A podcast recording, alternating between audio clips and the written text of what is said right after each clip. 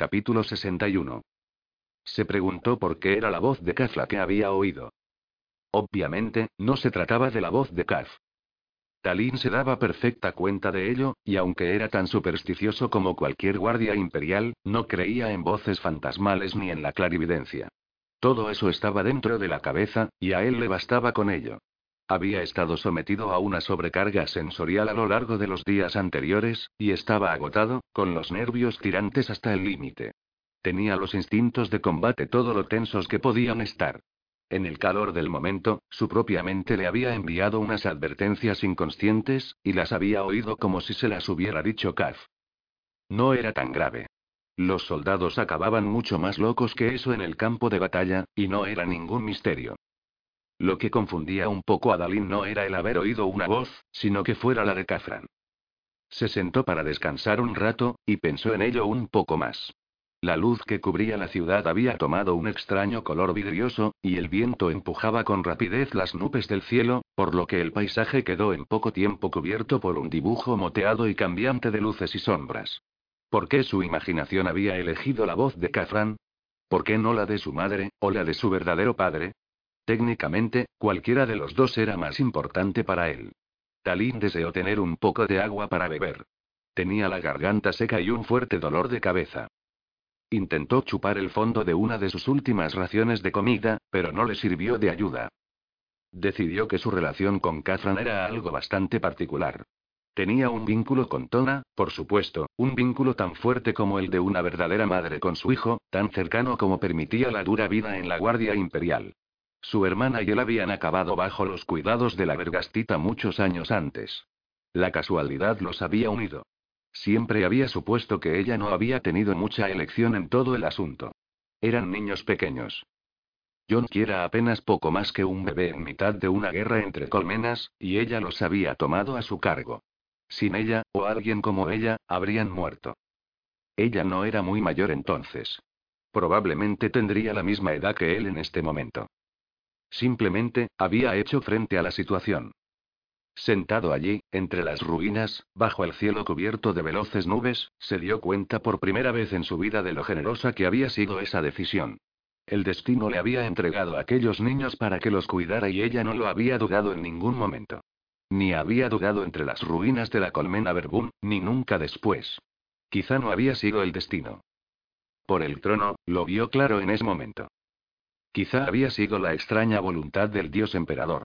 Contempló las nubes y sintió un fuerte e inesperado sentimiento sobre lo divino, más fuerte que lo que nunca había sentido en las ceremonias del templo, o en la bendición diaria, ni siquiera durante uno de los sermones del viejo Zueil.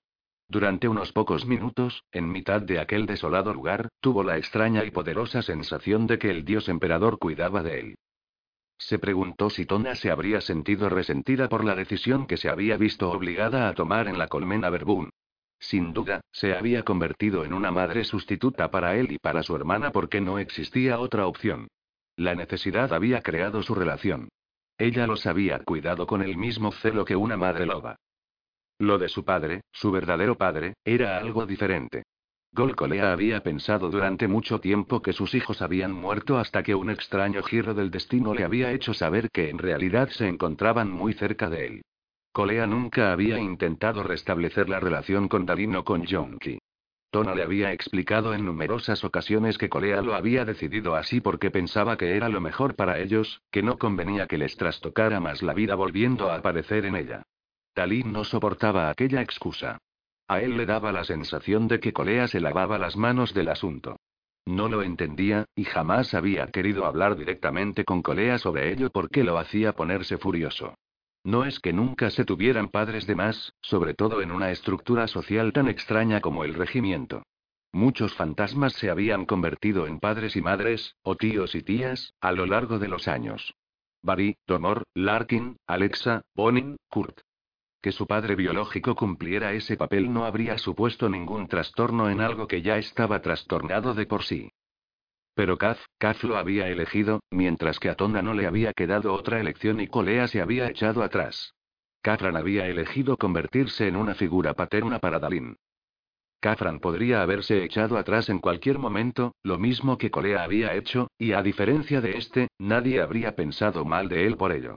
A lo largo de los más o menos ocho años anteriores, Kafran lo había criado.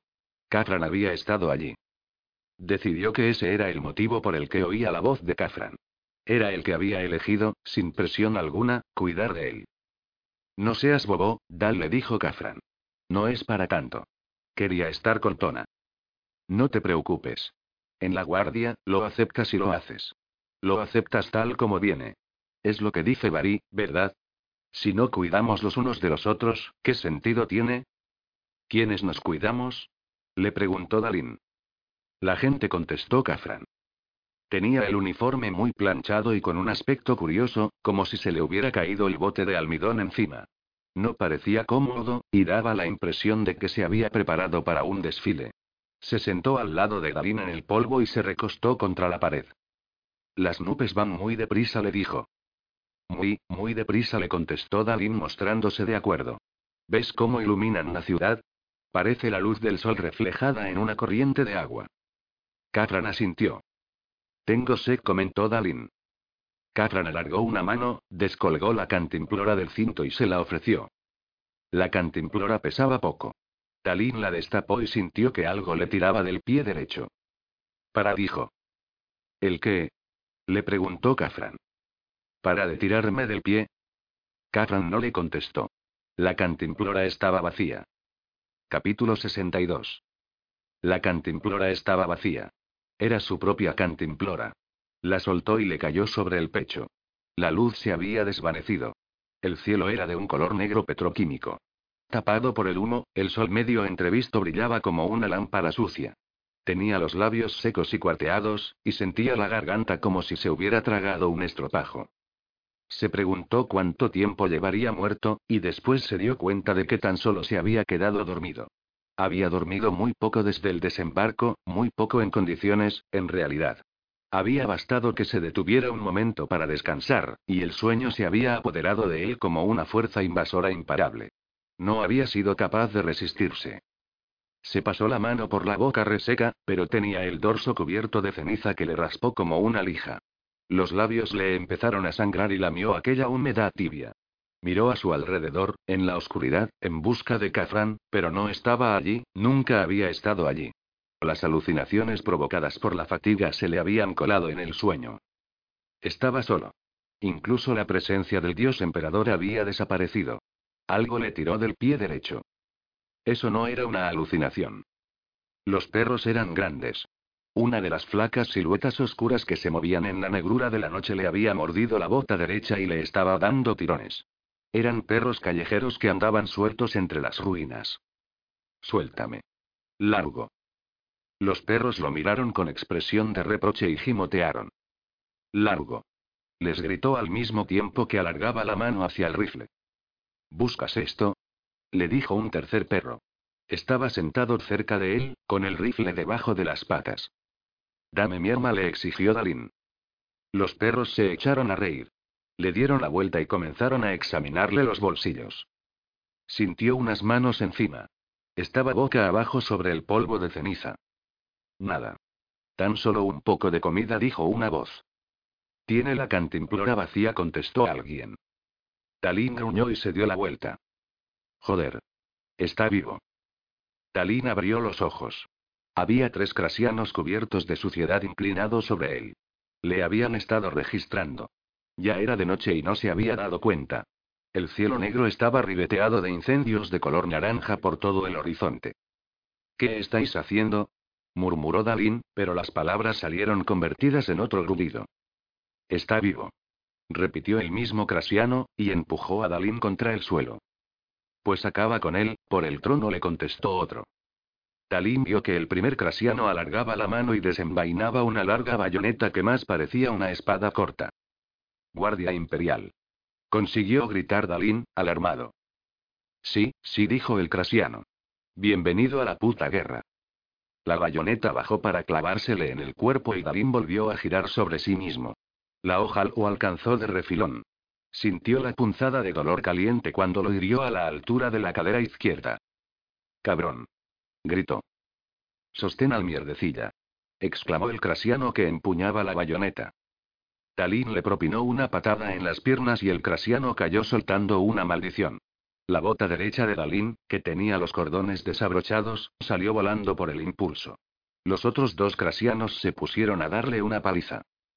¿Qué estáis haciendo? ¿Qué me estáis haciendo? gimió Dalín. Ellos siguieron golpeándole. Sintió como los nudillos le machacaban las costillas. Dalín rodó una vez más sobre sí mismo, tal como Kaz le había enseñado cuando practicaban el combate cuerpo a cuerpo en las cubiertas dormitorio.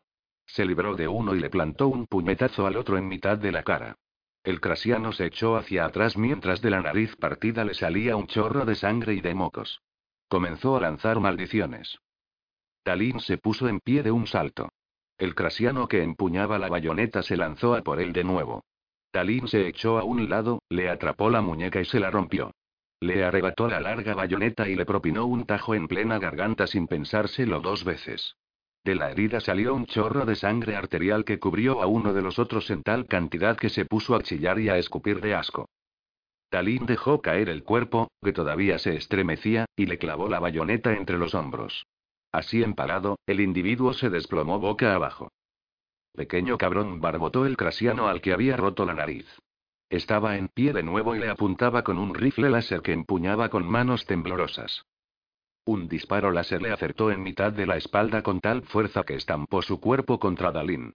Las cabezas les chocaron con un fuerte crujido y ambos cayeron al suelo. Aturdido, incapaz de moverse, Dalín contempló cómo una escuadra de los hijos de Sex salía de la penumbra para inspeccionar los cuerpos. Las figuras de uniforme ocre se movieron con lentitud, deteniéndose a comprobar y a examinar cada cadáver por turno. Uno de ellos agarró a Dalín por el hombro y le dio la vuelta. El joven olió los misteriosos perfumes y ungüentos con los que el hijo de Sex se había aceitado el cuerpo. Abba Shed dijo. Capítulo 63. Por favor, levántate. Talín siguió haciéndose el muerto. Santurrón, levántate. Levántate, levántate, levántate. Era cajón. Talín abrió los ojos. Todavía seguía oscuro, y la única iluminación procedía de las torres en llamas que ardían a lo lejos. Eso es. Vamos, Santurrón. Cajón. Estábamos buscándote. Cajón. Que sí. Levántate. Talín se incorporó. Le dolía mucho la cadera izquierda y sentía una humedad tibia en esa parte de los pantalones y de la camisa. ¿Está bien? preguntó Mer, que estaba cerca. Sí, está bien, ¿a que sí, Santurrón? dijo Cajón. Pero los hijos de Sek, no hay hijos de Sek por aquí, lo interrumpió Cajón mientras lo ayudaba a ponerse en pie. Pero, insistió. Te, te, tenemos que irnos, dijo Mert. ¿Dónde está mi bota? preguntó Dalín después de mirarse el pie. Le faltaba la bota derecha. Toma. Mert le arrojó la bota. Dalín se sentó de nuevo y torció el gesto al notar el dolor en la cadera izquierda al empezar a atarse la bota. Date prisa, lo apremió Mert. Talín se detuvo de repente. Miró con lentitud a su alrededor y vio los tres crasianos muertos sobre el polvo blanco. ¿Qué demonios ha? empezó a decir mientras los señalaba. Son desertores, se apresuró a explicarle Mert. Estaban intentando saquearte. Ya habías frito a dos de ellos para cuando llegamos. ¿Qué, qué hora es? Cajón dio unos golpecitos al cronómetro. ¿Quién sabe? Está llamándonos, dijo Wash entrando de repente en su campo de visión. Talín oyó el sonido de un silbato a lo lejos. ¿Quién es? preguntó, Sobile respondió Mert. Encontramos a Sobile. Venga, ponte la bota. Sobile los estaba esperando con el resto del Ta-137 en una calle vecina.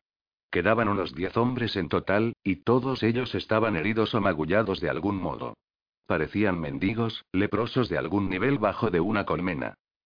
Kexie, más tenso y feroz que nunca, no paraba de soplar el puñetero silbato. Sobile se mantenía un poco apartado del grupo de agotados soldados. Tenía el uniforme cubierto de suciedad, y la cara de hollín. Se veían los surcos dejados por las lágrimas que había soltado cuando el humo le había irritado los ojos. Tenía el mismo aspecto que el personaje del trágico príncipe payaso de las obras de misterio imperiales. El rostro no mostraba absolutamente ninguna expresión. Estaba encorvado. Parecía aburrido, o tan cansado que todo le daba igual. La mayoría de los soldados mostraban señales de latigazos en el cráneo o en los hombros. El propio látigo de Sobile estaba cubierto de sangre. Sobile se quedó mirando a Dalin mientras se reunía con la sección junto a Mer, Wash y Cajón. No mostró señal alguna de reconocimiento. Ni siquiera vio un leve gesto que indicara que Sobile se alegrara de que otro de los soldados a su cargo hubiese sobrevivido. Poneos en fila, idiotas les dijo. Fue como si Dalin no hubiese estado más que unos pocos minutos fuera de la vista de Sobile. El mundo entero se desmoronaba a su alrededor, pero Sobile continuaba comportándose como si no estuvieran realizando más que unas maniobras de rutina. Actuaba como si tuviese cosas más importantes en la cabeza. Se quedó mirando a Dalín, pero este no hizo esfuerzo alguno por apresurarse.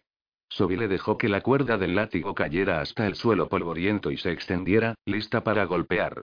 Dalín le sostuvo la mirada mientras se ponía en fila. Se concentró en mirarlo de un modo desafiante. Sabía que si Sobile utilizaba el látigo contra él, le dispararía. Estaba completamente seguro de ello, y no le preocupaba en absoluto. Sobile volvió a recoger el látigo y apartó la mirada.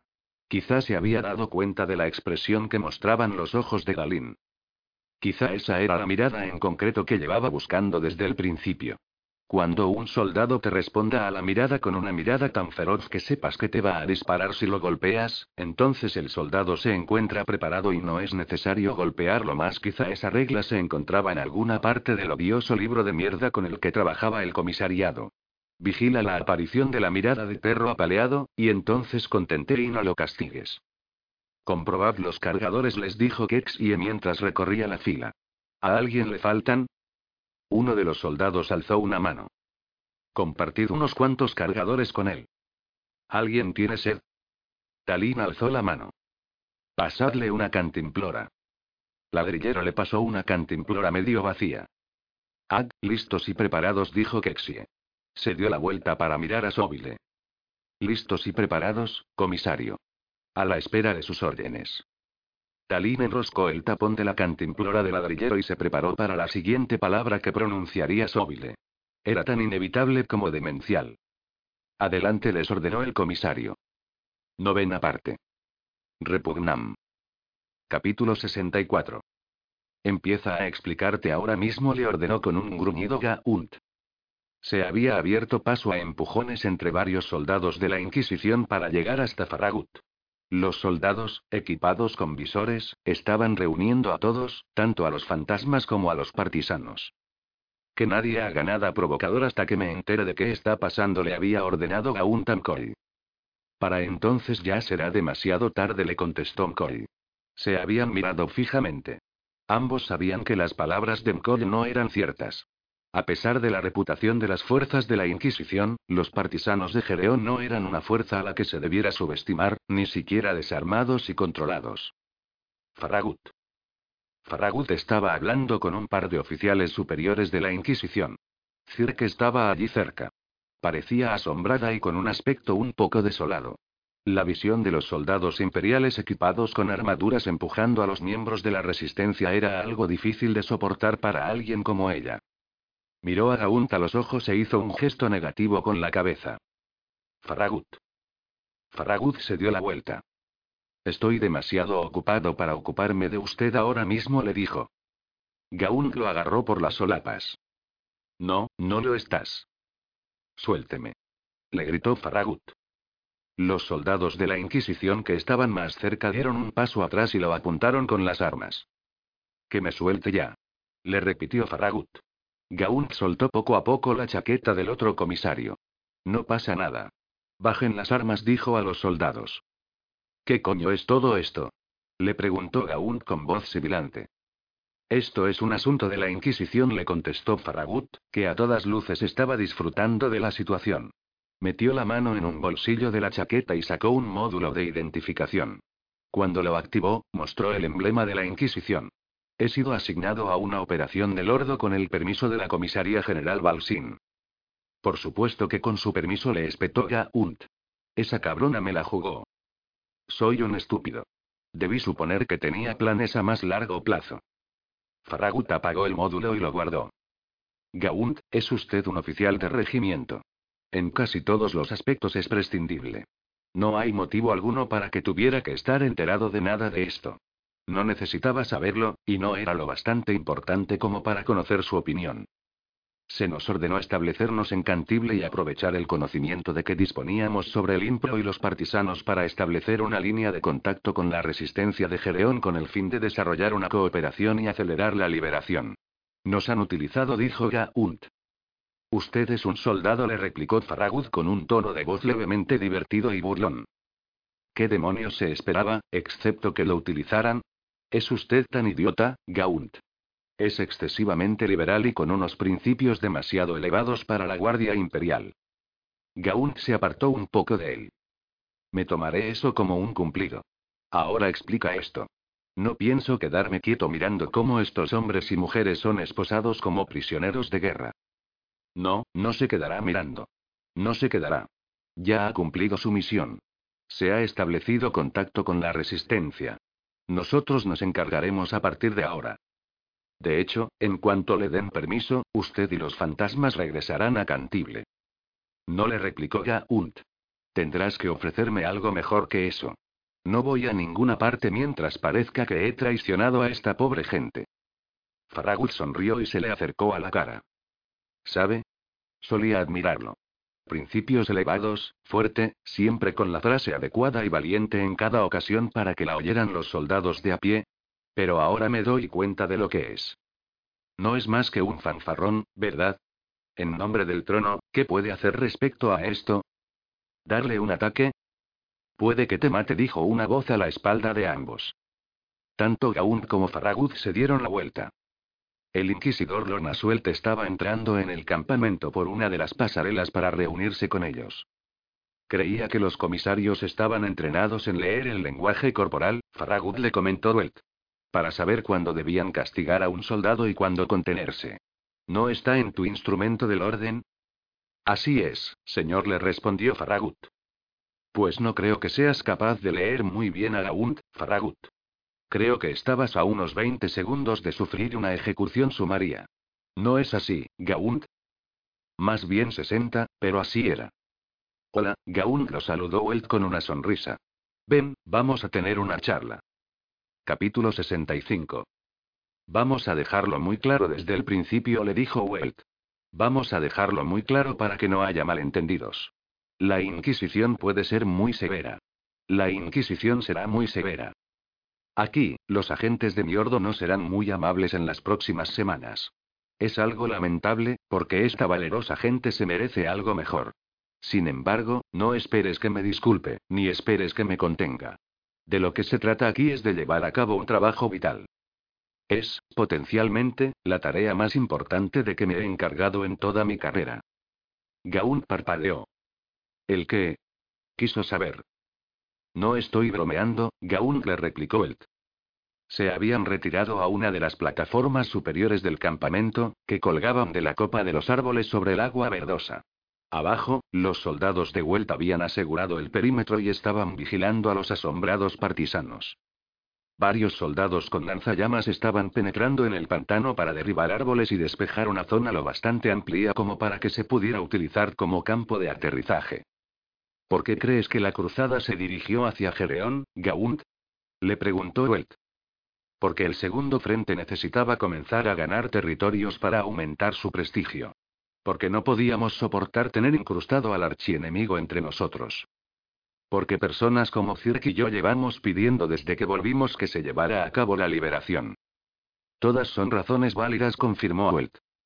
El inquisidor era un individuo bajo y fornido, con el cabello gris en retroceso y que lucía una barba de chivo negra en una mandíbula cuadrada. Tenía tan grandes las pupilas que el azul le llenaba todo el ojo y no dejaba espacio para el blanco. Llevaba puesto un abrigo de combate de cuero de color pardo, y la insignia de su cargo le colgaba sobre el pecho de una cadena. Al igual que ocurría con todos los inquisidores que Ibrahim Gaunt había conocido, Welt era desesperadamente ambiguo. Era autoritario, impresionante, atrayente por su gran intelecto y su formación erudita, pero traicionero y poco fiable en el sentido de que nada era demasiado valioso como para que no se pudiera sacrificar si servía a sus propósitos. Lilith había sido así. Lo mismo que el Dane. ¿Pero? preguntó Gaunt sopesando la palabra. Existe otra razón, y todavía mejor. La razón más convincente de todas. ¿Cuál es? Tú, Gaunt. Tú eres la razón. El hecho de que regresaras. Gaunt meneó la cabeza en un gesto de incredulidad y se dio la vuelta. Caminó hasta el borde de la plataforma y se apoyó en la barandilla de cuerda para mirar hacia abajo. La primera vez que se había subido a una plataforma de campamento como aquella había sido cuando se enfrentó a vida o muerte con el monstruo Uexcuri. Aquella conversación le parecía en cierto modo mucho más siniestra y más peligrosa. ¿Sigue obsesionado con eso? Le preguntó Gaunt. Pensé que ya lo habíamos dejado claro. El tribunal, no fue más que una formalidad, lo interrumpió él mientras se le acercaba. Tenía la costumbre de mirar fijamente a los ojos de las personas y no apartarlos. Tú y tu equipo vinisteis aquí, a un mundo ocupado por el enemigo, y os quedasteis 16 veces más del tiempo máximo recomendado. Por supuesto, volvisteis cambiados. Una experiencia semejante cambiaría a cualquiera. Pero no acabasteis mancillados. Regresasteis sin haber sido corrompidos. Es algo increíble, Ibram. Algo increíble. Eso ya me lo ha dicho, Inquisidor. Supongo que a estas alturas debería estar diseccionado. Welt sonrió. No estamos en la era siniestra. O contestó Gaunt. Yo diría que sí. Tu teoría es que sobrevivisteis a la corrupción porque habéis sido bendecidos en persona por la santa. En general, diría que es una teoría razonable.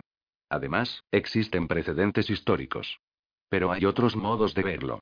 Modos que mis colegas y mis sabios consideran que vale la pena volver a examinar. ¿Quiere decir que este lugar es la razón? Quiso saber Gaunt. ¿Que este lugar posee alguna propiedad que contrarresta el contacto con el caos? El inquisidor asintió. Gereón, y más concretamente el famoso e impenetrable Impro. Ya me has hablado de este lugar, y he leído tus informes. Cirque también nos ha informado bastante. En el caso de todos vosotros, y en especial en el del soldado Feigor, los extractos orgánicos derivados de la singular y tóxica biología del impro parecen haber combatido los efectos de la contaminación del caos. Feigor murió en Ancreón Sextus, le comunicó Gaunt. Lo sé, y su cuerpo no fue recuperado. Si hay alguien a quien deberíamos haber diseccionado era él, pero nunca tuvimos la oportunidad. Me está diciendo que la Guardia Imperial y las fuerzas aliadas a la Gran Cruzada, millones de soldados e ingentes cantidades de suministros, se han dirigido a la invasión de Gereón, porque Murt Feigor murió en combate. Eso es una sobresimplificación. Gaunt se echó a reír. A Murt le hubiera encantado. Se puede decir lo que se quiera de él, pero apreciaba una buena ironía aunque él no fuese capaz de expresarla. Se volvió para mirar a Welt. Así que, ¿no ha vuelto por Gereón? ¿Ha hecho todo esto por la lejana posibilidad de que el Impro oculte algo? Si el Impro posee lo que andamos buscando, cambiará el curso de la historia. Cambiará el destino del imperio y el de la humanidad. Nos liberará de nuestro mayor enemigo. ¿Una cura para el caos? Demasiado trillado, pero sí, supongo que así es como se lo verá. No existe nada parecido aquí, le explicó Gaunt. Les podría haber ahorrado muchos esfuerzos. No está aquí. Nunca lo ha estado. Es posible que los Noctugane conozcan algunos extractos con grandes propiedades curativas, pero no es el milagro que están buscando. Nkvener, uno de los miembros originales de mi equipo, tenía una teoría. Decía que no era el caos lo que nos destruía. No nos corrompía e infectaba como una enfermedad. No funcionaba así en absoluto, y ese es el motivo por el que no existe una cura. Supongo que creía en la fuerza de voluntad, comentó Welt. Exacto. El caos no es malvado en sí. No hace más que soltar y alentar nuestra propensión a la maldad y a la perversión. Por eso es tan pernicioso. Saca a la luz nuestras debilidades. La fuerza de voluntad, la determinación, la lealtad, son las cualidades que combaten la influencia del caos. Si una persona es capaz de permanecer fiel al trono, el caos no lo puede tocar. El odio y el rechazo hacia el caos se convierten en un arma contra ello. La armadura del desprecio. Conozco los escritos del inquisidor Ravenor. La idea no fue suya originalmente. Welt se apartó del pasamanos de cuerda. Puede que tengas razón. Es una idea noble.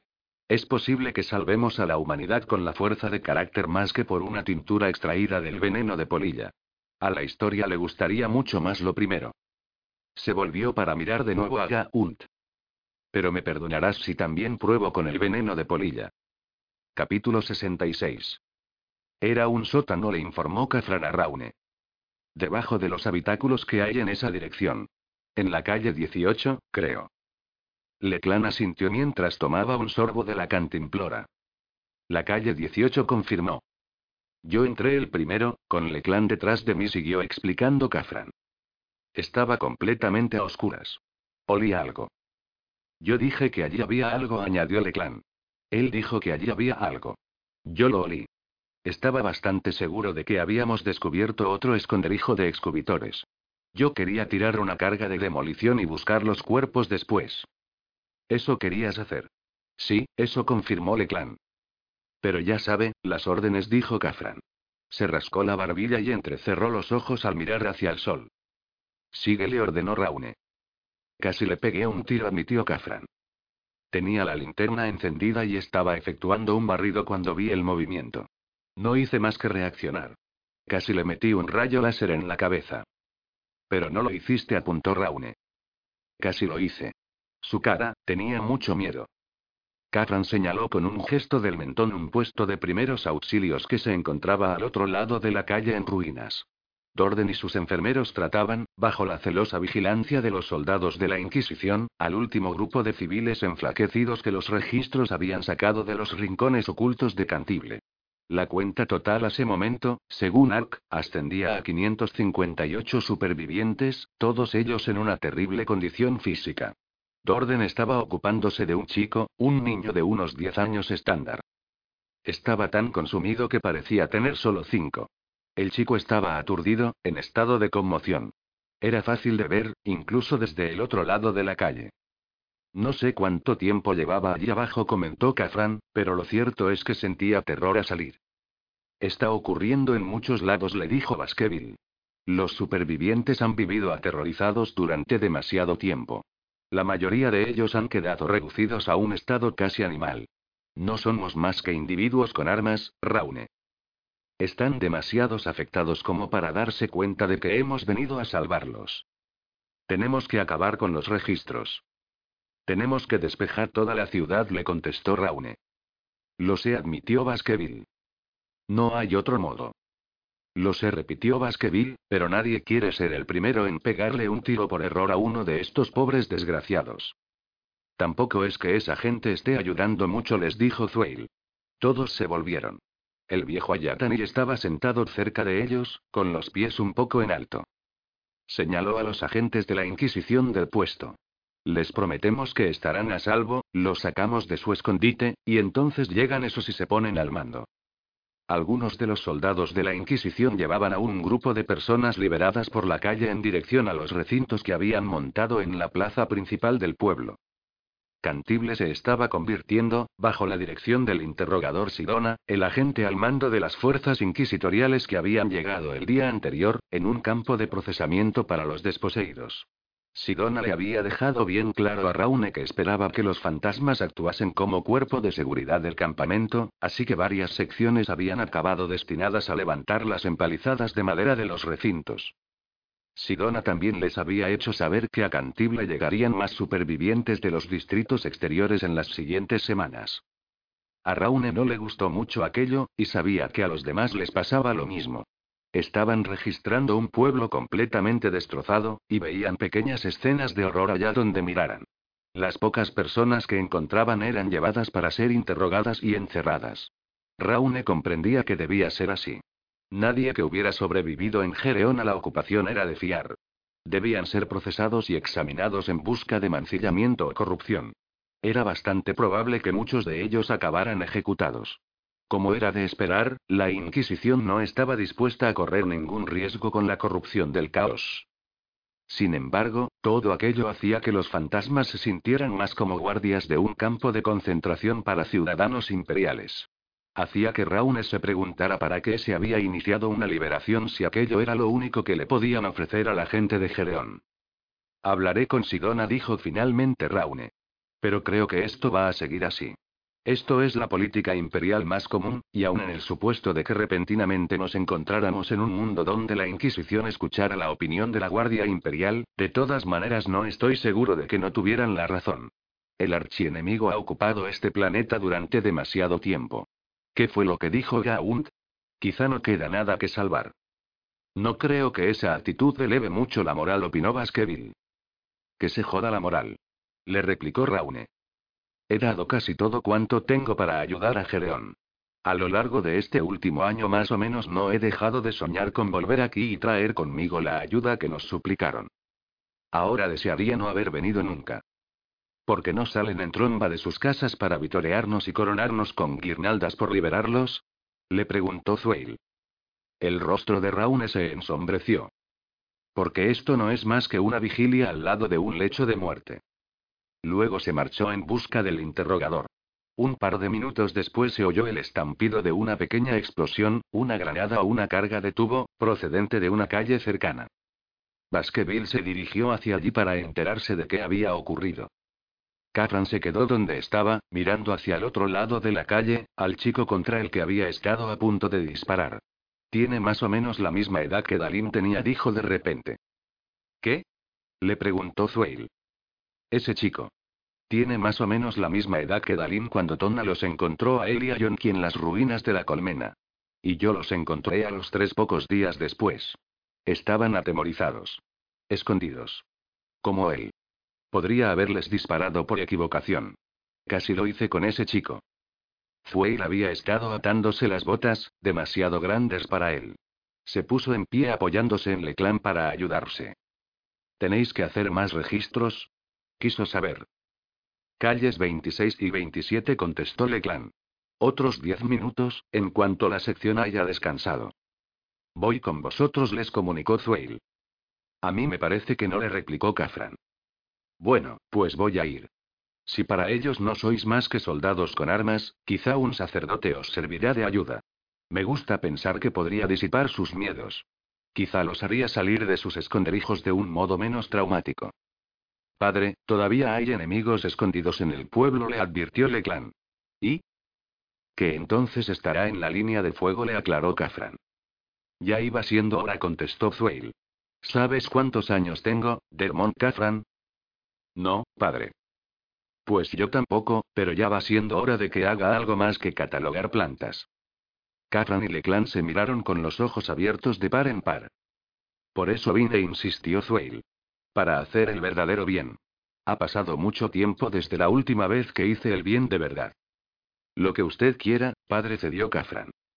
La verdad es que podría venirnos bien, pero si lo matan no me eche la culpa a mí.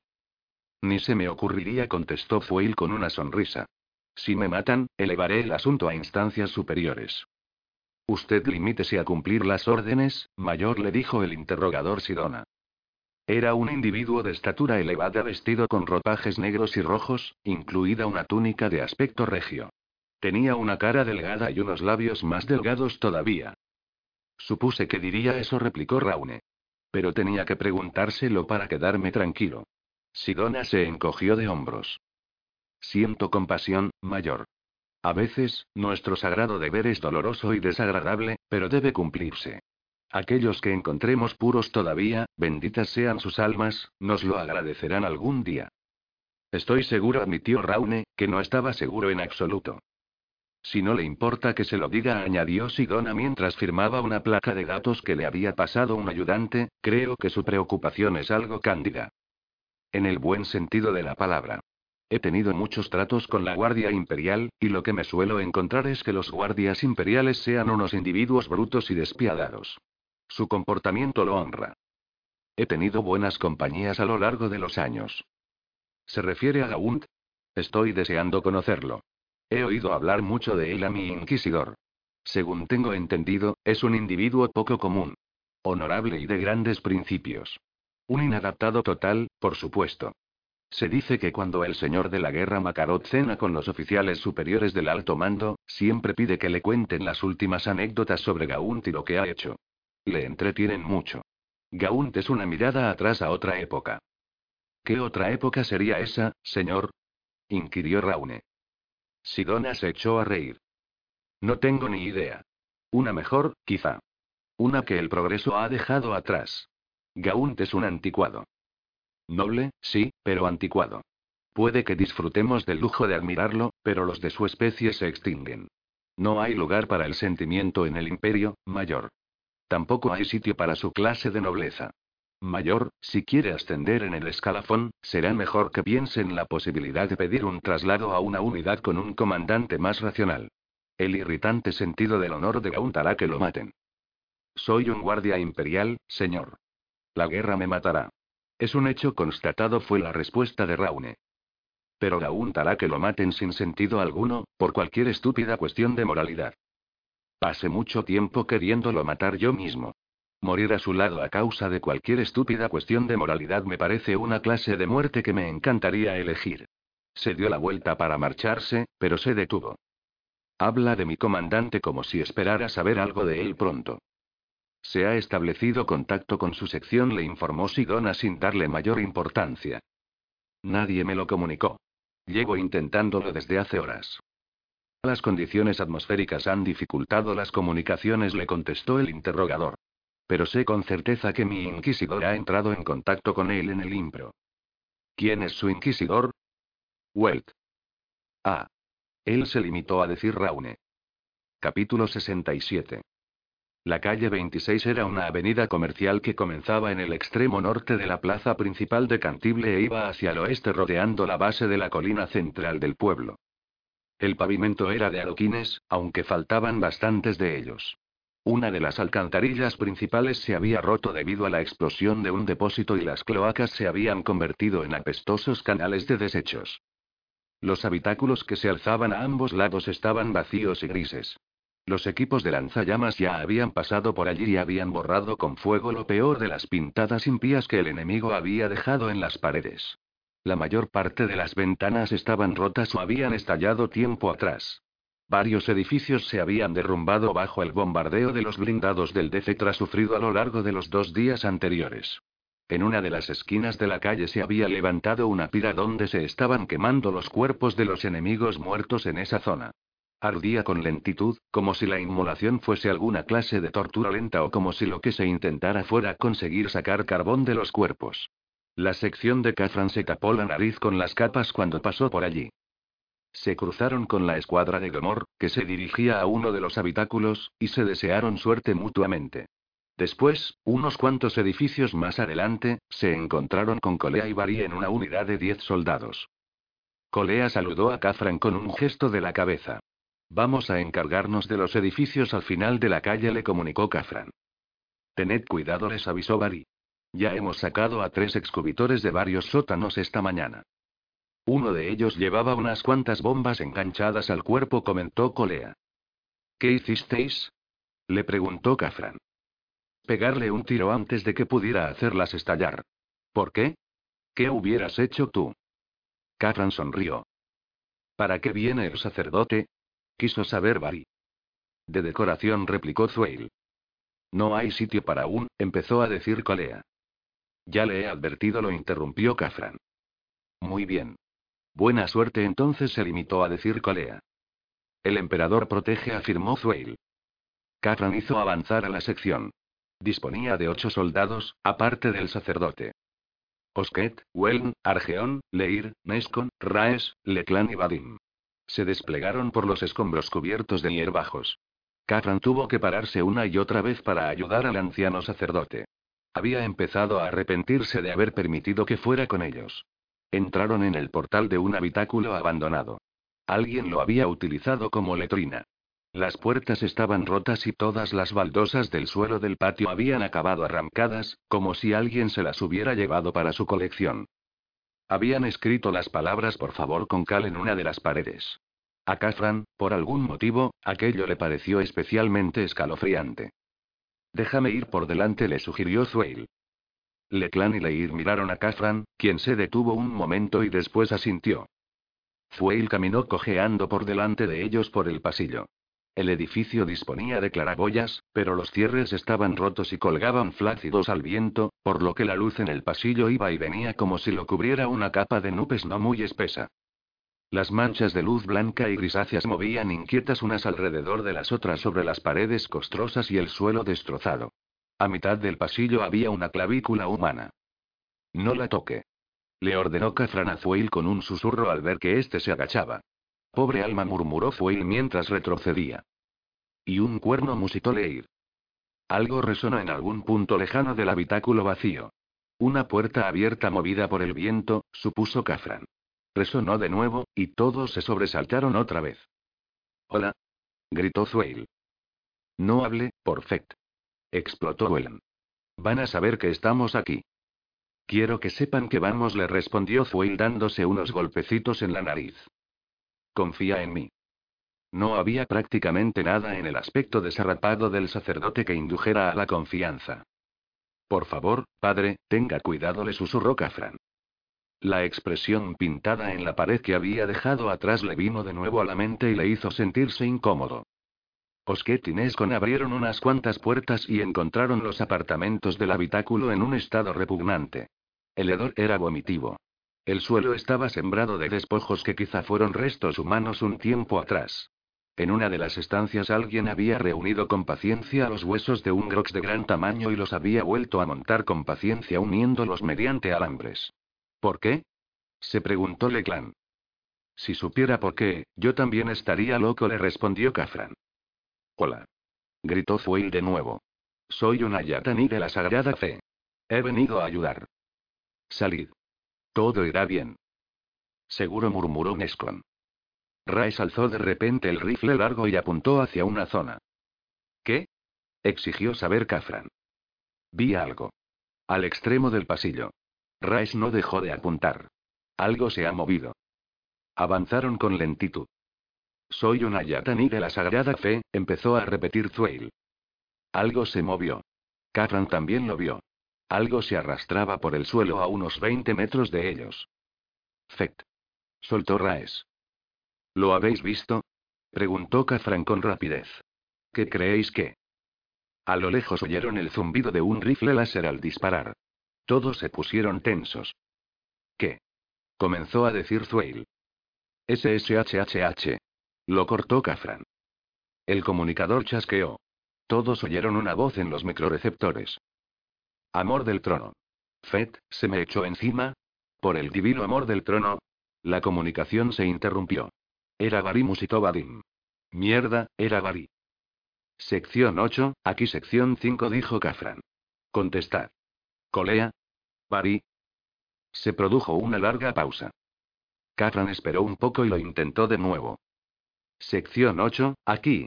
Caf, soy Colea, restalló de repente el comunicador. ¿El sacerdote sigue con vosotros? Afirmativo. Fet, Caf. Tráelo, ¿vale? Capítulo 68. La sección de Cafran salió del habitáculo y se apresuró a volver hacia el lugar que la escuadra de Colea estaba registrando.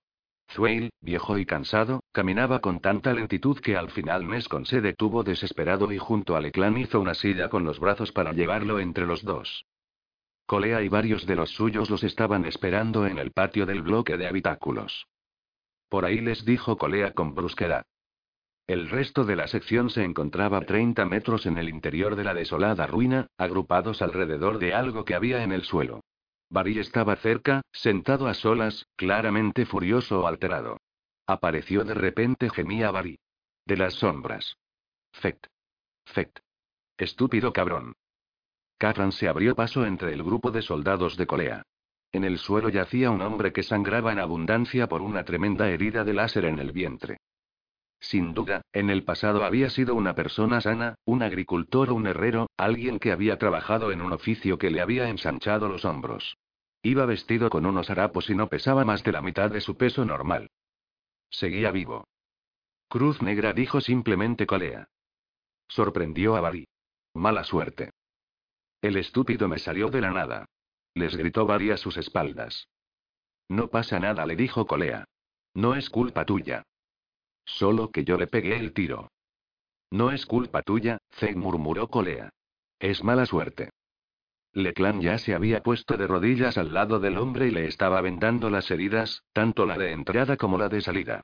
Lo hizo con rapidez, con la habilidad fruto de la práctica de un enfermero, en un esfuerzo por impedir que la sangre del hombre se escapara a chorros. Tiró a un lado tres o cuatro puñados de compresas de campaña a medida que se empapaban de sangre. Los apósitos empapados cayeron con un chapoteo en el charco de sangre que se había formado en el suelo y salpicaron la pared de rojo. Leclan, con las manos cubiertas de sangre, miró a Cafran e hizo un gesto negativo con la cabeza. Padre. Llamó Kafran en voz alta. Zueil se acercó y tocó en un hombro a Leclan para indicarle que se apartara. Se arrodilló en el charco de sangre que rodeaba al civil que Varí había matado por accidente y le acunó la cabeza con los brazos. Soy un ayataní de la Sagrada Fe, le dijo en voz baja. Quédate tranquilo, amigo mío, ya que el Dios emperador de la humanidad se apresura a venir para ofrecerte el regalo de la paz que tanto ansías. ¿Hay algo que quieras confesar en esta última hora? Al hombre se le escapó un gorgoteo y entre los labios aparecieron unas burbujas sanguinolentas. Escucho y comprendo los pecados que me has confesado, siguió diciendo Thwail. Te absuelvo de ellos, lo mismo que de aquellos otros pecados que no hayas podido contarme. Es mi poder hacerlo, ya que soy una yatani de la sagrada fe. El viento se ha llevado tus pecados, y la santa te ha bendecido. Aunque ahora haya dolor, pronto cesará, ya que todo dolor acaba, y ascenderás sin sufrimiento desde el mundo mortal hasta el lugar que el Dios emperador de la humanidad ha preparado para ti delante del trono dorado de Terra. Te hago entrega de estos últimos ritos en libertad y de buena fe. Descansa en paz, alma imperial, y griega. Fueil se calló. Con mucha lentitud, dejó la cabeza del hombre en el suelo de baldosas. Ha muerto, dijo simplemente. Capítulo 69. Las fuerzas de Well despejaron el campamento de los partisanos. Guiadas por unas balizas señalizadoras, las naves de desembarco aterrizaron en el claro que los soldados de la Inquisición habían abierto en la espesura. De ellas salieron más tropas, además de interrogadores y otros agentes de la Santa Inquisición. Coy lo observó todo desde la rama de árbol donde se había subido al otro lado del campamento. Se estaban reinstaurando el orden y la autoridad del imperio. Comprendía que el proceso de reinstauración sería desagradable e incómodo, pero se trataba de un triunfo curioso. Le daba la sensación de que se había incumplido alguna clase de pacto de honor. Oyó a Anderson gritar y protestar. Apartó la mirada. Una polilla blanca revoloteó a su alrededor hasta que se le posó en el dorso de la mano. Se quedó allí un momento, abriendo y cerrando las plumosas alas. Gereón resiste, le susurró Coy. La polilla salió volando en cuanto notó el contacto de su aliento. Coy esperó unos pocos minutos, retrasando lo posible el regreso al campamento. Sus sentidos eran muy agudos. Los más agudos. Tan solo Bonnie y Caover se acercaban a su habilidad en el sigilo. Solo un hombre la había superado. Y ese hombre estaba muerto. Coy miró a su alrededor. Algo se había movido, un ligerísimo sonido a su derecha. Sin hacer un solo ruido, se dio la vuelta lentamente sobre la rama. La espesura del impro que tenía a la espalda estaba inmóvil. El único movimiento que percibía era el aleteo de las polillas. Captó un olor, un olor levísimo. A pesar de ello, lo reconoció. Estás ahí, ¿verdad? No hubo respuesta. No espero que me contestes, pero estás ahí. Estás ahí, ¿verdad? Siguió sin haber respuesta. El olor había desaparecido. Quizás se lo había imaginado. Coy se bajó del árbol de un salto y vadeó de regreso al campamento. Cirque. La saludó Unt. Y Bram. Se sentó a su lado en el borde de la platier, Cirque había escogido la parte más alejada del campamento para sentarse, a solas, en el límite de la oscuridad del pantano. ¿Estás bien? le preguntó Gaunt. Ella asintió. El comisario se dio cuenta de que había llorado. No estás bien, dijo a continuación. Nunca quise que esto pasara. Esto. Todo esto. Hice un trato con Balsin y con Welt. ¿Cuándo? Cirque se encogió de hombros. Cuando nos fuimos. En Ancreón Sextus, después del tribunal. Lo hice por vosotros. No me vengas con esas. Cirque se lo quedó mirando. Serás cabrón, lo hice. De verdad que lo hice. Tú y los demás habíais hecho tanto por nosotros, y os enfrentabais a la ejecución. Me ofrecí y les vendí lo poco que tenía. ¿Qué es exactamente lo que les vendiste, Cirque? El mito de nuestra supervivencia, contestó ella con una sonrisa triste. Les dije que tenían que liberar Gereón porque encontrarían un modo de protegerse del caos. La idea les pareció extraordinariamente interesante. El enigma de cómo habíais conseguido salir de Gereón sin corrupción alguna del caos los irritaba. Y ahora, aquí estamos. Aquí estamos todos, asintió Gaunt. Pero este no es el modo en que pensabas que ocurriría, no es así. Trono, no lo es en absoluto. Cirque subió las piernas desde el borde de la plataforma y se abrazó las rodillas. Gereón va a seguir sufriendo. Sufrimos bajo el archienemigo y ahora sufriremos bajo el imperio cuando desmonten el planeta pieza por pieza buscando algo que no existe. Por lo que veo, tú tampoco crees que exista. Cirque empezó a reírse con tanta fuerza que aún tuvo que sostenerla para que no se cayera por el borde de la platier. Lo siento. Perdón, se disculpó por fin después de lanzar un suspiro. Sí lo creo. Me refiero a que salimos indemnes, pero no creo que esté ahí fuera, se llevó un dedo a la sien. Creo que está aquí dentro. No es algo que se pueda analizar y luego fabricar para meterlo en un bote. La idea en sí es ridícula, pero Welt y Balsin se lo creyeron a pie juntillas. Esos cabrones. Qué mentes tan simples. Se quedó mirando la puntera de las botas. Es un follón increíble, ¿verdad, Ibram? No es exactamente como me lo había imaginado. Creí que me sentiría orgulloso. No me siento orgulloso de esto. El alto mando no comenzó esta operación pensando en la gente de este planeta. Solo se interesaron por Gereón porque creyeron que aquí había algo valioso.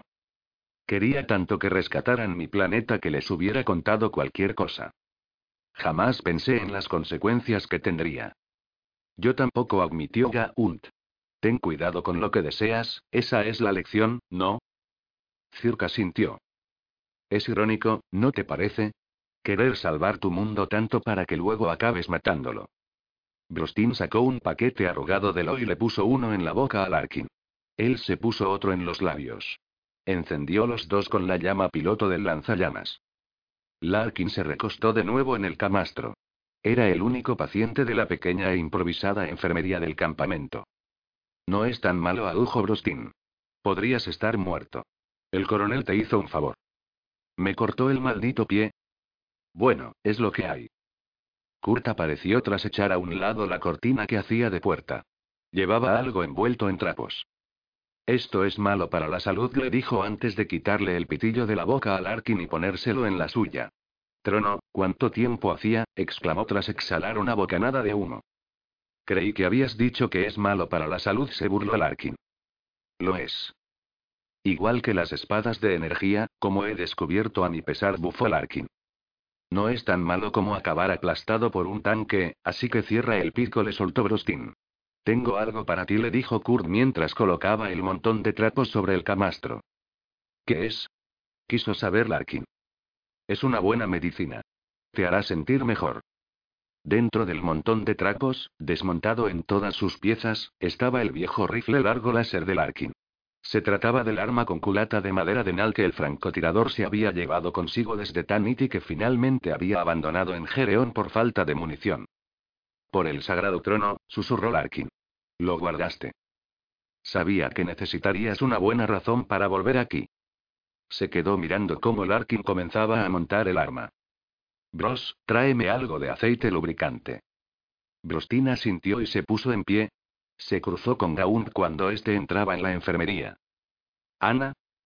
Ella se apartó de Larkin, que estaba concentrado en el montaje de su preciosa arma, y caminó con Gaunt hasta un rincón apartado de la enfermería. ¿Cómo está? Creo que le he hecho dejar de pensar en la herida. Bien. Ojalá hubiera habido otro modo. Kurt empezó a limpiar algunas piezas del instrumental médico. Ana, si hubiera sabido que la Inquisición... Ibas a disculparte, lo interrumpió Kurt mirándolo a los ojos. No hace falta. Lo estaba esperando. ¿Lo estabas esperando? Si vives y trabajas con la resistencia, acabas soñando con el día en que llegará la liberación. Es una fantasía tranquilizadora. Yo decidí imaginarme cómo sería en realidad. Gereón nunca volvería a ser el mismo mundo. Continuaría sufriendo. Así es la vida. Ibram, el imperio es tajante, y el caos es algo demasiado peligroso como para arriesgarse. La Inquisición cree que hay un secreto aquí, en el Impro. Por eso avanzamos con tanta rapidez hacia el planeta. ¿Y qué secreto es ese? Cuando los demás y yo salimos del planeta, nadie se podía explicar cómo era posible que no estuviéramos mancillados por el caos. Creen que hay algo aquí que nos protegió de ello. ¿Algo en el Impro? preguntó Kurt. ¿Por eso todo es montaje? ¿Nos habrían dejado pudriéndonos si no hubiese algo que les interesara? Me temo que eso es exactamente lo que ha pasado. Creo que se van a pasar años, décadas quizá, explorando Gereón, despiezándolo, en un intento por encontrar ese secreto. Les habría podido ahorrar el esfuerzo si hubieran hablado conmigo, contestó Kurt. Soy una doctora con formación, y he trabajado en estas condiciones durante mucho tiempo. Existen diversos componentes tóxicos derivados de sustancias naturales del hábitat del pantano que poseen unas características destacables que beneficiarían al imperio. Hay anticoagulantes, antisépticos y diversos extractos que son especialmente eficaces contra las infecciones por corrupción o de origen alienígena, pero es todo. No hay ningún secreto. No existe una protección milagrosa frente a la corrupción del caos. Se lucha contra la influencia del caos resistiéndola. Tú resististe. Yo resistí. Y Gereón resiste. Dejó de limpiar el instrumental y se volvió hacia Gaunt. Estaba tan delgada y tan enferma que a Gaunt le dolió mirarla. Ana, hiciste algo muy noble al quedarte aquí para ayudar a esta gente. No pienso dejarte atrás otra vez. Bien, porque me parece que ya he tenido bastante. Me parece que estoy agotada. He rezado pidiendo que volvieras, Ibram. Sé que lo prometiste, pero también sé que no había garantías al respecto. Era algo que me mantenía en marcha. Pero no creas que he soñado con finales felices o románticos. Tan solo con que esto se acabara. Quería un final para esto. Este lugar casi me mata. Dejó escapar un suspiro. ¿Ha venido Gordon? ¿Sigue vivo? Me gustaría verlo. Sería bonito verlo. Está encantible. Kurt sintió. Al final, resulta que tengo un límite, le dijo a Gaunt. He dedicado mi vida a ayudar como médico a las personas. Me marché de Colmen a Verbún para unirme a la Guardia Imperial, y dejé la Guardia para servir a la gente de aquí. Dicen que las buenas obras y el esfuerzo generoso son recompensas en sí mismos. Pero esto ha sido un horror sin fin. Me ha llevado más allá de un límite de generosidad que no sabía que tenía. No me siento recompensada por lo que he hecho. No me siento una mejor servidora del dios emperador por ello. Odio esto, Ibram. Se ha acabado, le aseguró Gaunt. Capítulo 70. Beltane le informó que los transportes que había solicitado ya se encontraban en camino. Una escuadrilla de Valkyries llegaría a los pocos minutos. Gaunt asintió y después se acercó hasta Tlithinkoi. La sección está preparada. Estamos preparados para partir, le confirmó Clit, que tenía la cara vendada. Me alegraré de irme. Asegúrate de que Kurt sube a bordo de un transporte, le dijo Gaun Tamkoi. Luego caminó entre los fantasmas que estaban esperando, y se acercó a Estra. ¿Te vienes con nosotros? El Noctugani asintió. Soy Repugnam, contestó al cabo de unos momentos. Se estaba esforzando por pronunciar las palabras en gótico bajo. Y este mundo se acaba. Geryun persistirán, Semper le respondió Gaunt. Estra negó con la cabeza y se alejó por el pasillo de la plataforma para salir del campamento. Diez minutos. Le dijo Gaunt a gritos. Si vienes con nosotros, tienes diez minutos. Estra se volvió para mirarlo y asintió. Luego continuó en dirección al sendero del pantano. Con su permiso, mi sección y yo regresamos a Cantible. Welt estaba en una de las grandes habitiendas que los soldados de la Inquisición habían montado. Se encontraba leyendo unas placas de datos. Los mensajeros, los analistas y los soldados de la Inquisición entraban y salían sin cesar. El lugar estaba bien iluminado y los artefactos repelentes de insectos zumbaban y chasqueaban colgados de los postes del techo. Que el emperador te proteja, le contestó el inquisidor. Gracias por tu ayuda. Gaunt se limitó a encogerse de hombros. Creo que nuestra tarea aquí nos llevará cierto tiempo, le comentó él, algo distraído todavía por los documentos. Es una gran labor, pero creo que merecerá la pena. Los primeros resultados parecen confirmar lo que sospechábamos. ¿Y qué es? Que los miembros de la resistencia, sobre todo los noctámbulos, son la clave. Su conocimiento de la biología del impro es una herramienta vital. Por eso necesitábamos que te pusieras en contacto con ellos. Siento que te hayas sentido utilizado, Gaunt, pero teníamos que hacerlos salir, y eso significaba utilizar a alguien en quien ellos confiaran. No quiero ni imaginarme el tiempo que habríamos tardado sin tu ayuda en localizarlos en un lugar como este. Para que lo sepan, están perdiendo el tiempo, le dijo Gaunt. Sé lo que sientes, Gaunt le replicó él. Si existe una posibilidad, por ínfima que sea, debo buscarla. Sería un crimen contra el trono que no lo hiciera. ¿Es que no lo ves? Supongo. La liberación de Gereón iba a ser dolorosa de todos modos, Gaunt. Un lugar que ha sufrido tanto como este no se limita a levantarse, sacudirse el polvo y seguir su vida normal. Llevará años. Siglos, quizá. Puede que Gereón nunca vuelva a ser lo que fue, pero debes ver el lado positivo. Al menos ha habido una liberación. El alto mando consideraba a Gereón un caso perdido por completo hasta que les presentamos una buena razón para venir hasta aquí. Y si encuentro lo que estoy buscando, el futuro de la humanidad será más seguro. No te preocupes por los motivos y las consecuencias, comisario coronel. Tienes la liberación que querías. Ya no estoy muy seguro de lo que quería. Welt inspiró profundamente. Bueno, pues ya puedes irte. Gaunt hizo el saludo de la quila y salió de la vivienda. Lejos del campo iluminado y de la luz que dejaba pasar el claro que habían abierto los soldados de la Inquisición, el impro seguía oscuro, verde, en calma. Los anfibios se llamaban entre sí y chapoteaban en el agua cubierta de algas. Las polillas revoloteaban por el aire cargado de humedad. Los insectos correteaban por las oscuras raíces de los árboles y por las retorcidas ramas. Estra metió con cuidado los trozos de corteza en una de sus viejas calabazas huecas. Los recipientes de wode, veneno de polilla y otras sustancias estaban casi llenos de nuevo. Sabía que sería la última ocasión que tendría de rellenarlos. Lo que recogiera en ese momento tendría que durarle para toda la vida. Oyó un fuerte chapoteo y miró a su espalda. Sabatine Cirque se dirigía hacia él con las piernas hundidas hasta la pantorrilla en el agua verdosa. Se puso en pie y la contempló mientras se acercaba. Ella se detuvo delante de él y lo miró a la cara. Tenía los ojos cubiertos por las viejas gafas antibrillo de Bari. A Estra le costaba leer las expresiones faciales de la gente, pero le dio la impresión de que ella quería decirle algo y al parecer no podía. Después de unos momentos, ella alargó una mano y la metió en su morral de cuero. De allí sacó un virote de balista. Era un dardo corto de hierro, con la punta embadurnada de pasta de veneno. Volvió a mirar a Estra a la cara y medio sonrió. Después dio media vuelta y se adentró en el pantano. Estra la observó hasta que desapareció de la vista. Oyó el sonido de unos cohetes en el claro del campamento y se dio cuenta de que se estaba quedando sin tiempo. Se agachó de nuevo para recoger lo último que le quedaba por conseguir. Una hierba en concreto, un caracol en particular, un escarabajo con un diamante rojo en la cubierta de las alas. Estaba ocupado cerrando la última de las calabazas huecas cuando se dio cuenta de que lo estaban observando. No había oído ruido alguno, pero sentía unos ojos clavados en él. Alzó la vista. El hombre estaba de pie entre dos árboles que Stra tenía delante. Se encontraba tan quieto, tan cubierto de verde y tan en silencio que parecía un árbol o una rama colgante. Era muy alto y delgado e iba pintado con el guode de los noctángulos, pero no era ningún noctámbulo que Stra conociera.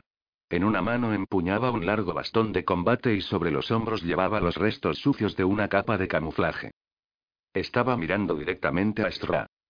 Salus, amicus le dijo Stra mientras se ponía en pie. El hombre alzó con lentitud una mano y se llevó un dedo a los labios.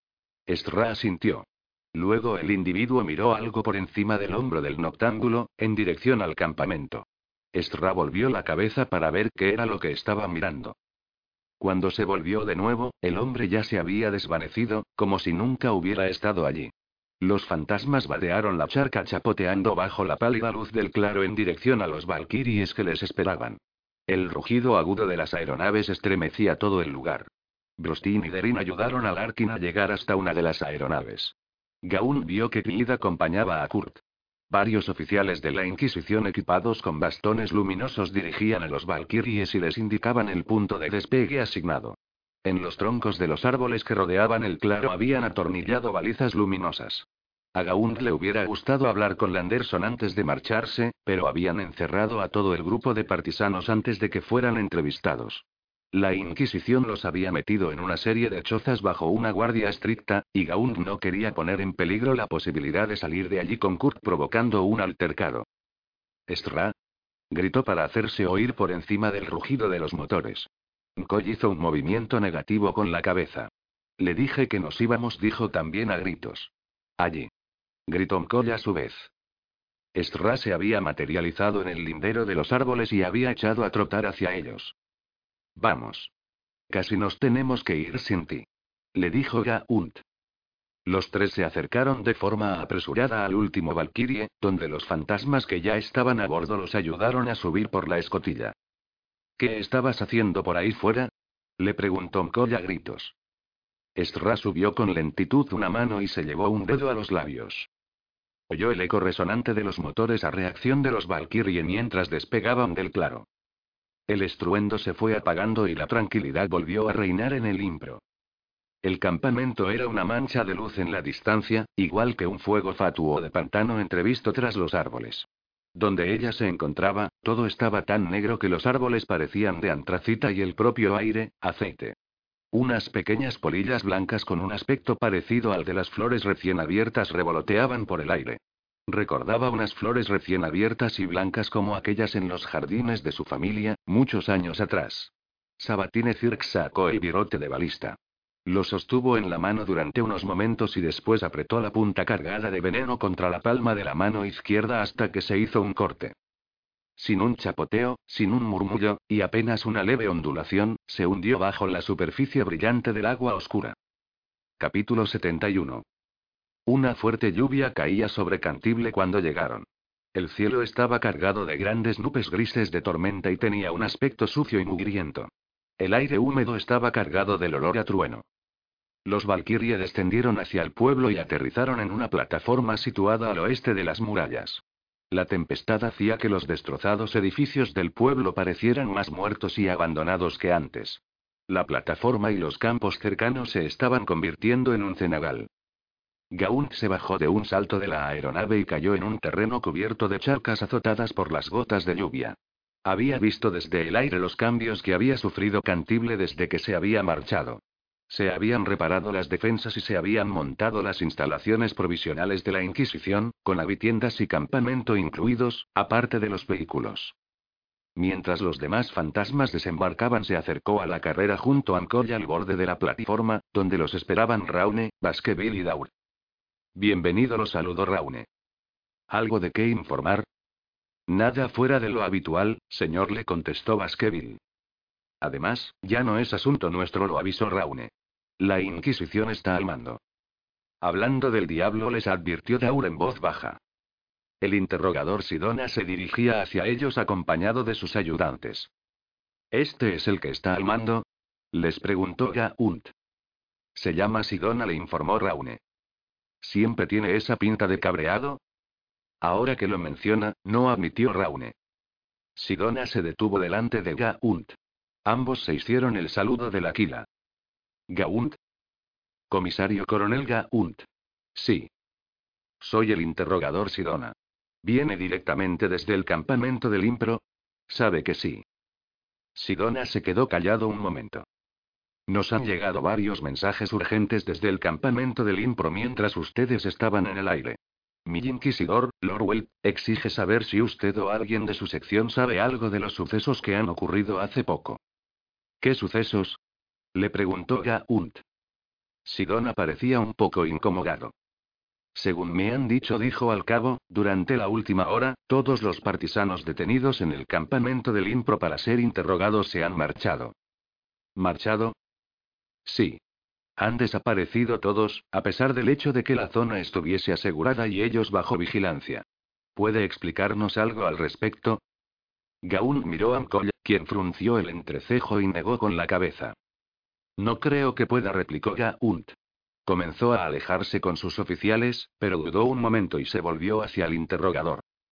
Dígale a su Lorwell que no pienso encontrárselos esta vez. Capítulo 72. El siguiente habitáculo de la hilera era exactamente igual que los demás. Se encontraba a mitad de la calle 27 y era un bloque de cuatro pisos construido con rococemento y piedra gris. La fuerte lluvia había hecho que el erosionado rococemento pareciera masilla. Entre los escombros abandonados delante del edificio había muebles rotos y objetos caseros. La lluvia hacía que del interior saliera un fuerte olor a humedad. Las escaleras y los pasillos recorrían el edificio en toda su anchura. La lluvia se colaba a través de las claraboyas rotas del techo y tamborileaba contra los charcos que se habían formado en el patio embaldosado. Cafran vio caer las gotas como proyectiles trazadores, brillantes y plateadas en la penumbra. Hola. gritó Zueil. Empezaban a estar cansados y a tener frío. Linternas ordenó Cafran. Vosotros tres, registrad por allí. Vosotros, por allí. Manténeos en contacto. La sección se dividió. Argeón, Welny y Osket subieron por las escaleras. Nescon, Rice y Leir se dirigieron hacia la derecha. Cafran siguió por el pasillo con Leclan, Vadim y el viejo sacerdote. Hola. Hola. Soy una Yatani de la Sagrada Fe. He venido a ayudaros. Salid. Todo irá bien. La lluvia repiqueteaba sobre el invisible tejado. Los haces de luz de las linternas danzaban de un lado para otro sobre el suelo y las manchadas paredes. En la esquina de una de las habitaciones descubrieron un amontonamiento de mantas viejas y ropas desgarradas en los que daba la impresión de que alguien había estado durmiendo. En la siguiente estancia se encontraron con un hombre muerto sentado a una mesa. El cadáver llevaba meses sin que nadie lo tocara, y se había momificado. Siguieron avanzando. ¿Lo sientes? Le preguntó Vadim. ¿El qué? Me da la sensación de que nos están observando. Caminad más lentamente, ordenó Cafran. Leclan cruzó el pasillo y llegó hasta otra puerta. La luz de la lámpara iluminó más suciedad y más restos. Con cuidado advirtió Vadim con un susurro. Fueil se adelantó y se aclaró la garganta. Hola. Hola. ¿Hay alguien ahí? Soy una Yatani de la Sagrada Fe. He venido a ayudaros. Se quedaron esperando. Catran levantó una mano para indicar que guardaran silencio. Todos oyeron el débil ruido de unos pasos que llegó desde el otro lado. Catran atravesó con rapidez el umbral y entró en la estancia. El suelo estaba cubierto de cristales rotos y trozos de papel. Debajo de una ventana rota estaba lo que quedaba de una cama o un sofá. Al otro lado de la habitación había una puerta entornada. Vadim entró detrás de Kafran cubriendo todo el lugar con el rifle. ¿Hueles eso? susurró. Kafran asintió. En el aire flotaba un leve olor a quemado. Atravesó la estancia y encontró algo cerca de los restos de la cama. Era una pequeña fogata hecha con ramitas. Todavía estaba tibia a pesar de encontrarse apagada. Entre las ramitas había un arrugado paquete de raciones de la Guardia Imperial robado de algún lugar. Alguien había intentado calentarse una comida. Catran estaba a punto de llamar a Vadim cuando algo que había tomado por un montón de ropa tirado al lado de la cama se movió y salió corriendo hacia la otra puerta. Catran lanzó un grito e intentó seguirlo con el haz de la linterna. Vadim alzó el rifle. No dispares. Le avisó Catran. Leclan y Fuey ya habían entrado en la habitación. Con Catran en cabeza, se dirigieron hacia la segunda puerta. Llevaba a un almacén, una pequeña estancia de rococemento con estanterías a lo largo de una pared y una vieja alacena al lado de donde estaban ellos. No había más puertas, y las ventanas eran poco más que unas hendiduras situadas cerca del techo. Había un fuerte olor a desechos humanos. Cafran vio que en las estanterías no había nada excepto una colección de botones y de tapones de botella, todo situado en un deliberado orden ascendente de tamaño. No se veía señal alguna de nadie. Catran movió el haz de luz a su alrededor. Leclan se puso a su lado. ¿A la cena? susurró. Catran asintió. La puerta de la alacena estaba cerrada, pero era un lugar amplio, donde se podían colgar grandes trozos de carne. Empezaron a acercarse. Fect. exclamó Catran de repente. Algo se había movido debajo de la estantería. Se dio la vuelta y apuntó con el rifle y la linterna hacia el suelo. El niño era muy pequeño, con el cuerpo devastado por la desnutrición y la enfermedad. Iba vestido con unos harapos y tenía la piel marrón por la suciedad que la cubría. Los ojos parecían increíblemente grandes y salvajes. Se los tapó de inmediato cuando el haz de luz lo iluminó. Fect. No es más que un niño. Dijo Catherine mientras se inclinaba sobre él. Padre. Llamóle clan a gritos. Fuel y Vadim entraron en el almacén. El niño intentó meterse más y más entre las sombras de debajo de las estanterías mientras soltaba pequeños gemidos animales de miedo. No pasa nada, no pasa nada, lo tranquilizó Cafran mientras alargaba una mano hacia él. Todo irá bien, le dijo Zueil. Puedes venir con nosotros, pequeño amigo. Te cuidaremos. Hola. ¿Tienes hambre? ¿Quieres comida? Zueil miró a los demás. ¿Alguien tiene una ración de comida? ¿Galletas secas? ¿Un caramelo? Yo tengo, dijo Leclan. Dejó apoyado el rifle contra una pierna mientras abría un bolsillo de la chaqueta y rebuscaba dentro. La puerta de la alacena se abrió. El excubitor que se había estado escondiendo dentro tenía una carabina láser. Cuando disparó, el ruido en un espacio tan reducido fue estruendoso. Fueil gritó por la sorpresa y el asombro. El disparo le dio de lleno en la cabeza a Leclan y le arrancó medio cráneo. Rodó un poco sobre sí mismo mientras caía y rompió algunas de las estanterías bajo su peso. Catran abrió fuego y acribilló al excubitor con una ráfaga de disparos a quemarropa.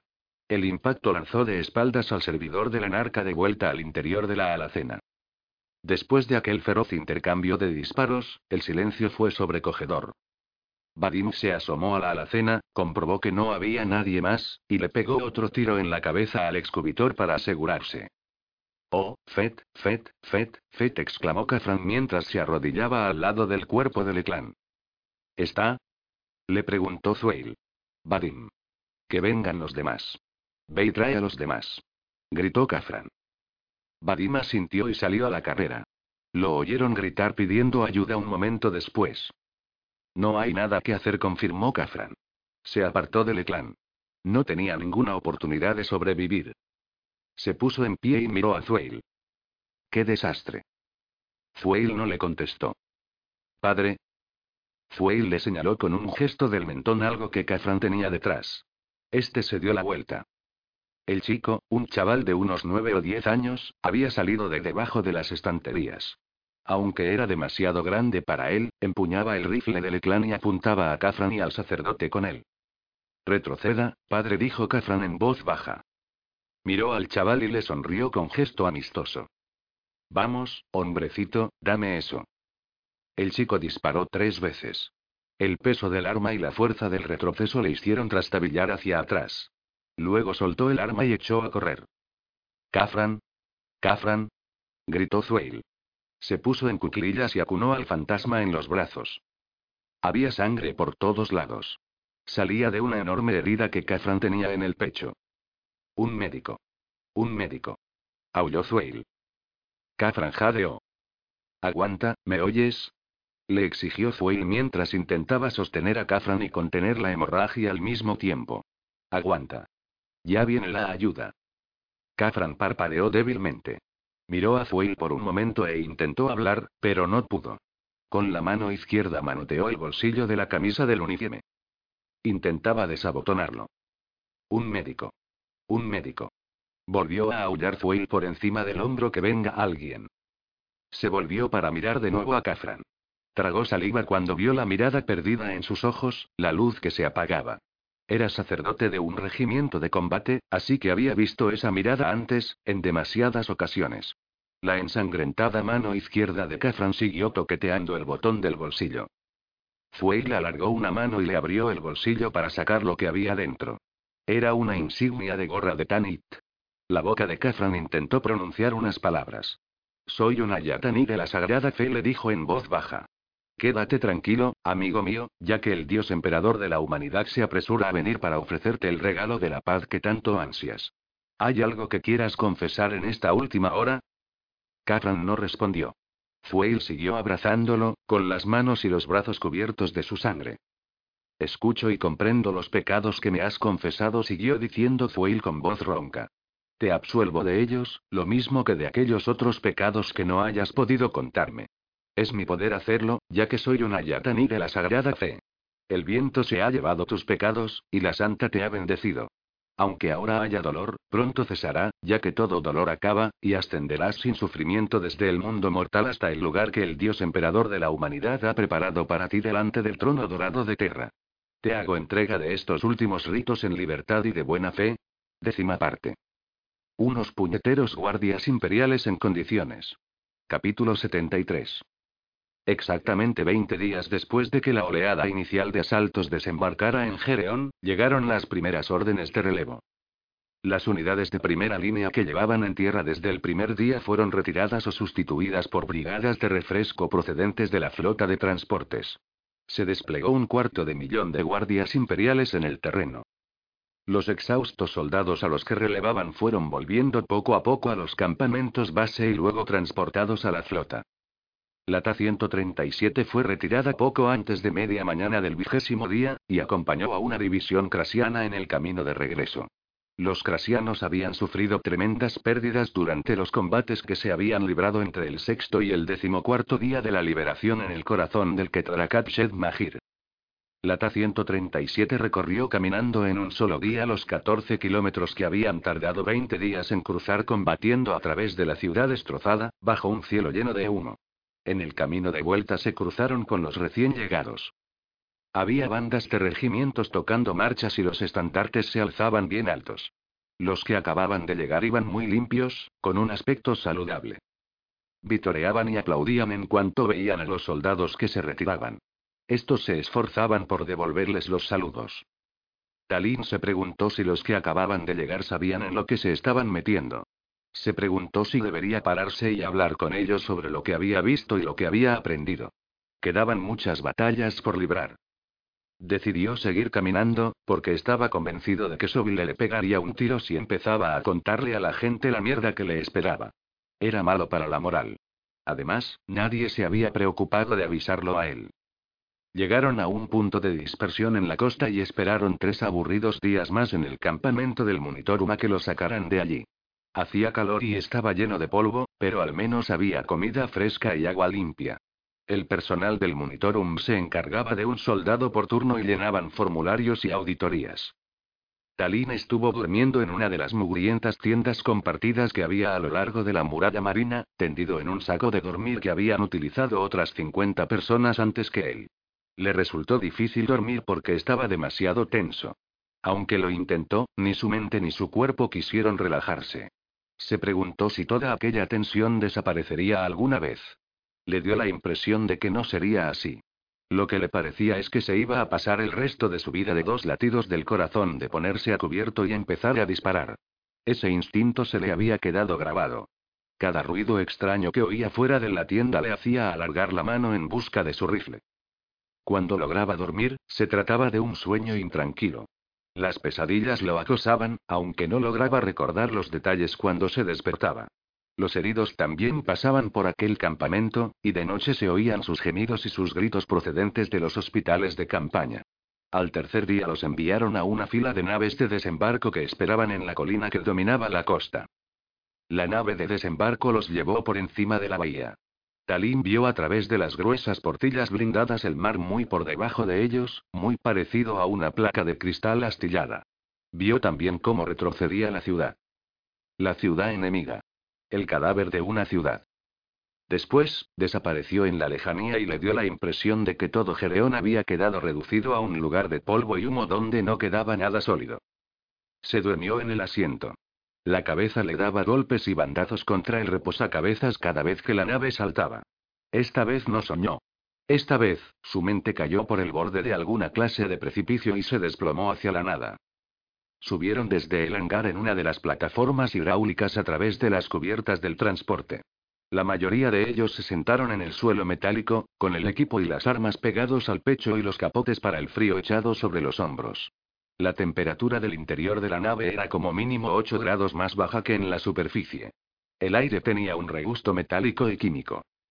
Sobile estaba de pie, apartado de los demás, en el borde de la plataforma elevadora, con las manos cogidas a la espalda y contemplando pasar las gruesas vigas de refuerzo de las cubiertas. Por el pozo de la plataforma bajaba una fuerte corriente de aire. Se oía mucho ruido procedente de las cubiertas de reparaciones. Voces, maquinaria, herramientas, metal contra metal. Talín vio una fila de 50 tanques de batalla alemán Rus preparados para ser transportados. 23 días antes, aquel espectáculo lo hubiera emocionado. Se esforzó por recordar cómo era él 23 días antes, pero lo único que se le venía a la mente era otro cadáver joven boca abajo sobre el polvo blanco de Ketrak. Al llegar al nivel de la quinta cubierta, bajaron a la zona de dispersión. Los oficiales del monitorum pululaban por el lugar separando soldados y efectuando comprobaciones. Aquel espacio estaba repleto de gente y las conversaciones resonaban por doquier. De los conductos de ventilación inferiores salían varadas de vapor. ¿Qué quiere decir esto? preguntó Dalín sosteniendo la chapa que le habían colocado en el cuello. ¿Qué quiere decir esto?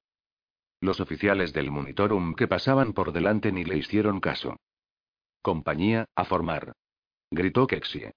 A paso ligero. Lo que quedaba de la Ta-137 se reunió en una fila en mitad de la cubierta. No era un espectáculo muy impresionante. Todos y cada uno de ellos estaban más sucios de lo que Dalín se imaginaba que podían llegar a estar. Apestaban. Tenían el equipo destrozado. Firmes, firmes, Agles ordenó Kexie mientras recorría la penosamente cordifila. Él mismo no tenía mucho mejor aspecto que sus hombres. Sobile había estado hablando mientras tanto con algunos oficiales del Monitorum. Se acercó y se puso frente a ellos. Alzó una placa de datos y comenzó a leerla. Atención. Por la presente, la orden promulgada el día 777M41 de activación de todas las unidades de reserva queda anulada. Este destacamento, que recibió el nombre de Táctica Activada 137, es decir, TA-137, queda disuelto y los individuos que lo componen deben regresar a sus divisiones o regimientos originales. Así pues, sois libres de regresar a vuestras unidades. Toda vinculación con los destacamentos del RIC queda resuelta. Sobi le bajó la placa de datos y los miró con expresión indiferente. No creo que sea buena idea. Empezasteis como idiotas y seguís siendo idiotas. La gente como vosotros deshonra la orgullosa tradición de la Guardia Imperial. Jamás he ido al combate con unos soldados tan poco adecuados. En mi opinión, deberíais permanecer en el RIP el resto de vuestras puñeteras vidas. Sois basura. Me alegro de lavarme las manos respecto a vosotros. Miró a Kexie. Eso es todo, sargento. Continúe. Saluden. Bramó Kexie. Saludaron. Sobile los miró un momento más y después se dio la vuelta para marcharse. Bajaron las manos. Kexie se quedó delante de ellos, mordiéndose el carrillo por dentro. Abrió y cerró las manos, como si se imaginase que tenía a Saroro. Su vara estaba metida en un casillero en algún lugar, esperándolo, esperando para dar la bienvenida al siguiente destacamento del RIP. Los observó, pasando la mirada de uno a otro. Talín no se había fijado en que Kexie fuera tan mayor. Quizá era la suciedad que le cubría las arrugas. Dejó escapar un leve suspiro y los saludó. El saludo fue firme y respetuoso. Todos respondieron con otro saludo de forma instintiva. Talín sintió algo húmedo y caliente en las mejillas, y se dio cuenta de que eran lágrimas. Ah, dijo Kexie con una media sonrisa. Unos puñeteros guardias imperiales en condiciones. Bajó la mano y se marchó. Al quedarse solos, la fila se fue deshaciendo poco a poco. Algunos se sentaron en el suelo. Otros se marcharon por ahí. Cajón fue uno de los que se sentó. Dejó a su lado el arma y el equipo, inclinó la cabeza y se echó las manos a la nuca. Talín se dio cuenta de que el cabello le había crecido. Ya se le veía menos la piel del cráneo. A la mierda todo esto, dijo Wash. Ladrillero soltó una breve risa. A la mierda todo esto y a la mierda vosotros, siguió diciendo Wash. Os veo en el sótano. Recogió su equipo y se largó. Talín recogió su rifle y se lo echó al hombro izquierdo. Agarró la mugrienta mochila con la mano derecha. Nos vemos, Cajón le dijo. Cajón levantó la cabeza y lo miró. Sí, nos vemos. Santurrón. Llamó a Dalín mientras se alejaba. ¿Sí? Lo logramos. ¿Qué logramos? Lo que fuese. Lo logramos. Estamos vivos. Lo dices como si fuera algo bueno, le contestó Dalin. Luego cruzó la cubierta buscando una puerta. Había recorrido bastante trecho cuando se dio cuenta de algo y se dio la vuelta. Para entonces, Cajón ya había desaparecido. ¿Qué estás buscando? Dalin se dio la vuelta. Era Mer, que lo estaba observando. Estaba buscando a Cajón. ¿Por qué? Porque de repente, me di cuenta de que no sé cuál es su verdadero nombre. Mer negó con la cabeza, sorprendido. ¿Sabes qué? Le dijo Dalin. Todo esto, todo lo que hemos pasado, y no creo que ninguno de nosotros haya aprendido una mierda. Lo has hecho, le contradijo Mert. Lo que ocurre es que todavía no te has dado cuenta. Vamos. ¿A dónde? Se supone que tenemos que regresar con nuestras unidades, le recordó Mert. Deberías venir conmigo. ¿Por qué? Don, Don, ¿dónde ibas a ir si no? Talín caminó por la bulliciosa cubierta al lado del soldado Tamit. Él le dijo de repente Mert. Esa no es. Talín vio a través de la marea de gente que tenían delante a alguien esperando. Era una mujer, alta y delgada, vestida con un uniforme de combate de color oscuro y con la insignia de sargento. Sí, contestó Dalin. Considérate afortunado, le dijo Mert. Mi madre nunca vino a esperarme a la cubierta de dispersión. Talin asintió, pero no se sintió especialmente afortunado. Tonatiuh lo vio mientras se acercaba y empezó a caminar hacia él. Talín reconoció la mirada en los ojos de su madre y se sintió menos afortunado todavía que unos momentos antes. Mamá. Dijo con un susurro. Tenía la garganta seca y deseó con todas sus fuerzas que la cantimplora no estuviese vacía. Ella tenía algo en la mano. Era una insignia de gorra de Tanit,